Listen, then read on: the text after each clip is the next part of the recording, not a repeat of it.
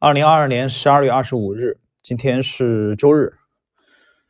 呃，我们今天继续《资本的秩序》精华解读第五十四集。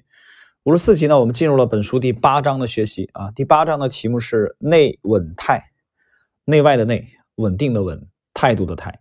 在扭曲中寻找平衡。一个内稳态啊，就是动态平衡的系统，就其本质而言，总是在不断变化的。当它偏离某个方向太远时，就会进行自动修正。它绝非静态，而是一个不断发现、调整和再平衡的过程。这个过程十分依赖通过自我监督获得的信息。虽然奥地利学派的奠基人并没有赋予这个词以特殊用意，但它的意义却深深根植于这一学派。驱动企业脱离静态的各种力量，促进了经济的运行。奥地利学派预见到许多行为科学家发现的。啊，最近的发现（括弧特别是关于双曲贴现的研究），我们将看到奥地利学派结合现代控制论来论述市场过程，对系统内交流与控制的研究。停顿一下啊，这个第一小段啊，今天的这个第一小段里边谈到了一个这个本书当中一个新名词儿啊，叫内稳态，就动态平衡系统。它刚才开篇就解释了。它的本质就是不断变化，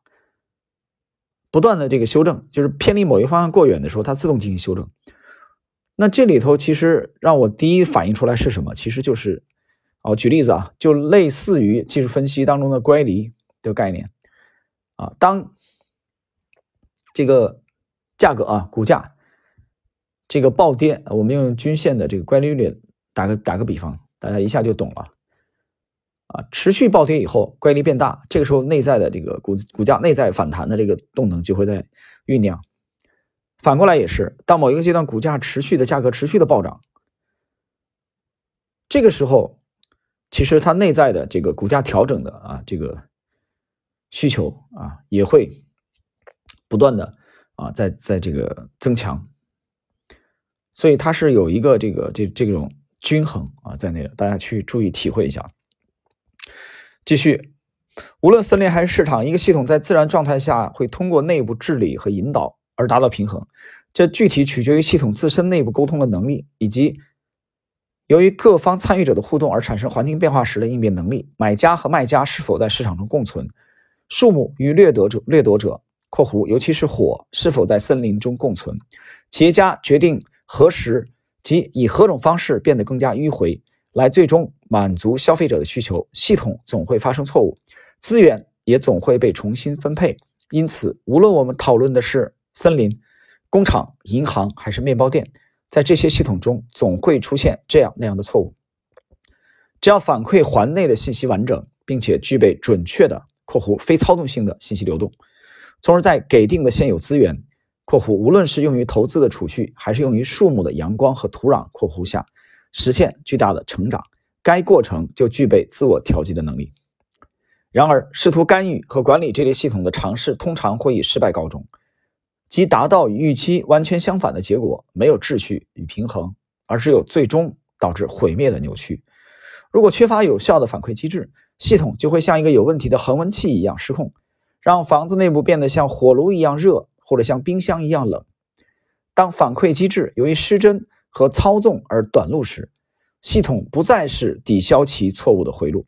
而是变成了放大其错误的回路，使不适当的、不健康的增长占据整个系统。当这种情况发生时，系统就很可能就会崩溃。呃，这一段很经典啊，很经典。其实这我觉得是第八章的开篇的一个一个重点内容，大家去体会一下啊。这这部内容，其实我我这里做一个解释吧。就他讲一个缺乏有效的反馈机制啊，啊，缺乏有效的反馈机制，或者说他这个机制失真了啊，或者说由于这个被扭曲的操作而短路，所以它会放大啊，这个系统会就变成了放大其错误的这个回路，它会让不适当、不健康的增长占据整个系统，这种情况下系统可能会崩溃的啊。这个怎么理解？有人说这个不太好理解啊，举个例子吧，其实是这样的。大家想象一下，当某一个机制、一个体制缺乏有效的反馈机制的、缺乏正确有效的反馈机制的时候，实际上也就意味着这个体系是没有纠错机制的，明白吧？它不已它这已经不存在健康的纠错机制，有效的健康机制已经失灵了。那么 OK，我们进一步推导，由于它没有，已经丧失了一个健康有效的纠错机制，那我们再通俗点说，其实也就没有刹车装置了。啊，就像一个汽车也没刹车，那怎么办？你靠什么呢？靠手还是脚呢？那其实无非也就靠剧烈撞击障碍物啊来刹车。但剧烈撞击障碍物的时候，其实很容易导致车毁人亡。所以这就是这个体系、这个系统的危险性。那在这个过程中呢，由于它没有有效的、正确的反馈机制啊，导致它没有正确的纠错机制，所以在剧烈撞击障碍物之前会发生什么事呢？就会发生忽冷忽热的这种打摆子，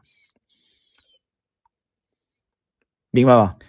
啊，一脚油门 踩到底，啊，再一脚刹车又踩到底，啊，这两脚当中可能间隔只有零点五秒，大家想象一下，啊，对一个这个有效的系统啊，一个重呃对重大决策而言，这些玩意儿是。呃，看起来是很滑稽、匪夷所思的。其实，我们去整体的啊来观察这个系统来说，这是致命的啊，这是致命的。好了，大家体会一下这一段内容啊。企业家在决定是否根据预期的消费者需求（括弧可能不会实现）投资于更加迂回的生产，还是？充分利用当前更高的需求方面存在脱节，树木试图超越森林生态系统的能力来维持健康的生长。然而，不可避免的是，即使这个系统已经被强制推向了失衡的边缘，并且它的管理调节能力变得衰弱，当内部交流和管理能力再次被释放时，内稳态最终会重新出现。啊，这里又呼应了这个本章的开篇的第一个概念啊，内稳态。至此，我们应该停下来解释一下，这可能会让一些读者感到困惑：当一个系统不具备意识与思维时，我们又何必谈及它的内部交流呢？我们如何以非武断的方式定义系统中的繁荣或失败？在恒温器的例子中，这些术语可能是无害的（括弧），因为我们可以将设计师的目标视为已知。但生态系统呢？这种说法似乎不适用于市场经济本身，而市场经济并不像奥地利学派学者所强调的那样，是由任何一个人或一群专家有意策划出来的。为了消除可能的误解，我还要澄清一下，在这次讨论中。我使用了控制控制论文献的概念和术语啊，控制论的先驱将自我调节反馈机制描述为目的论，表明他们有一个目标或目的。后来的评论家提出了另一个术语，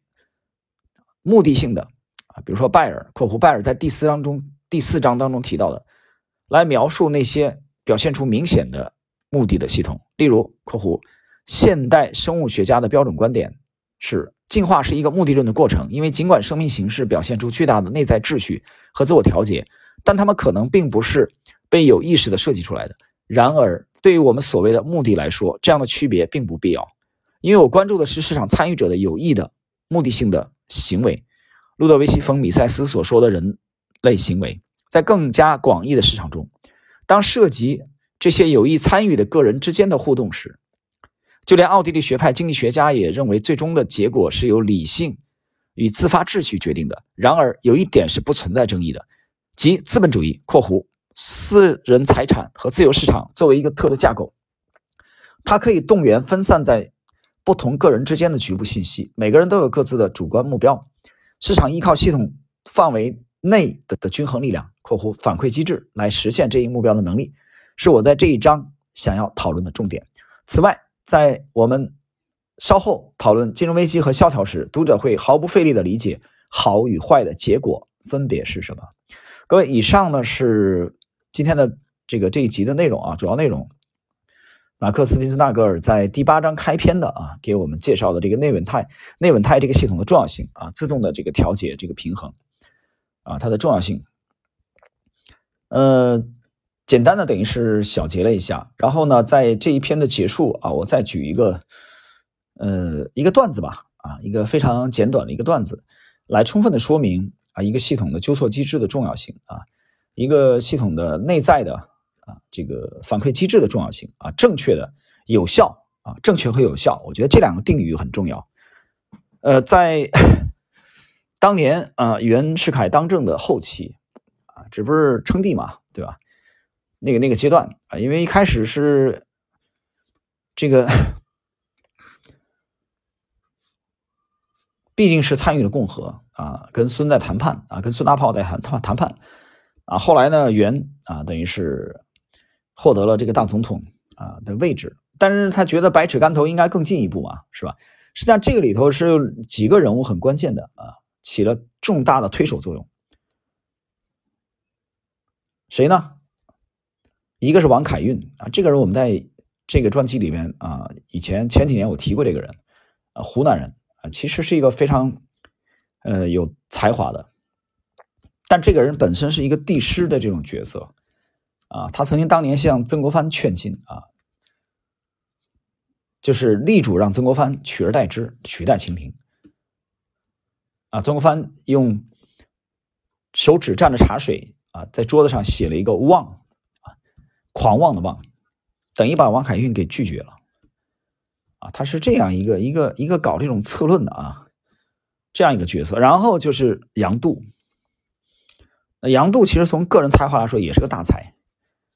啊，但是呢，这都是立宪派的，啊，君主立宪派的的推手。然后就是袁大公子，啊，袁世凯的大儿子。袁克定，这克定跟克文不一样啊，克文是一个啊风华绝代的才子，对吧？民国四公子之一。但是克定的雄心主要集中在政治方面，他想继位的，他也想当皇帝。所以这三个人的联手，对袁其实起了很大的推动作用。然后呢，在他的后期的时候，实际上袁了解 袁世凯了解外围的真相的，主要通过什么呢？一份报纸，这个报纸叫什么叫《顺天时报》啊，顺。顺顺应的顺啊，顺服啊，抚顺那个顺天啊，天地的天，时间的时，报纸的报，顺天时报。这个顺天时报谁给他哪儿哪儿弄的呢？这个顺天时报就是杨度和袁克定袁大公子合伙来弄的一份报纸，传的一份报纸。这份报纸的内容是专门啊给袁来看的，听懂了吗？所以袁主要通过《顺天时报》来了解外界的信息。你想一想，对这个体系来说，对民国这个体系，它走到这个阶段的时候，它还是一个有效的反馈的啊机制吗？是吗？肯定不是嘛，对不对？因为呈现出的呈呈上去的这些信息已经被高度的过滤了啊，被过滤过滤之后的。内容了，原因实际上在这个阶段，在对外界的这种了解啊，已经很大程度上被架空了。嗯，他在《顺天时报》的啊阅读当中啊，获得了这个一次又一次的这种高潮，然后就做出了那样的决策啊，很有意思。所以，所以这是我们今天讲的一个内稳态啊，大家去体会一下一个这个动态平衡、自动修正的重要性。啊，为了去实现这个自动修正的正常的运转，啊，它的这个正确的反馈机制啊，正确而有效的反馈机制的存在的重要性啊，那么在这个前提之下，才能谈到纠错机制啊，对这个体系的重要性啊，所以今天这一节内容并不是很长，但是其实非常非常重要，呃，可能。可能有些朋友需要反复的体会一下。OK，我们今天时间关系，五十四集的内容啊，给第八章开了个头啊，内稳态，第八章的重要性，我们今天就讲到这里，下一集继续。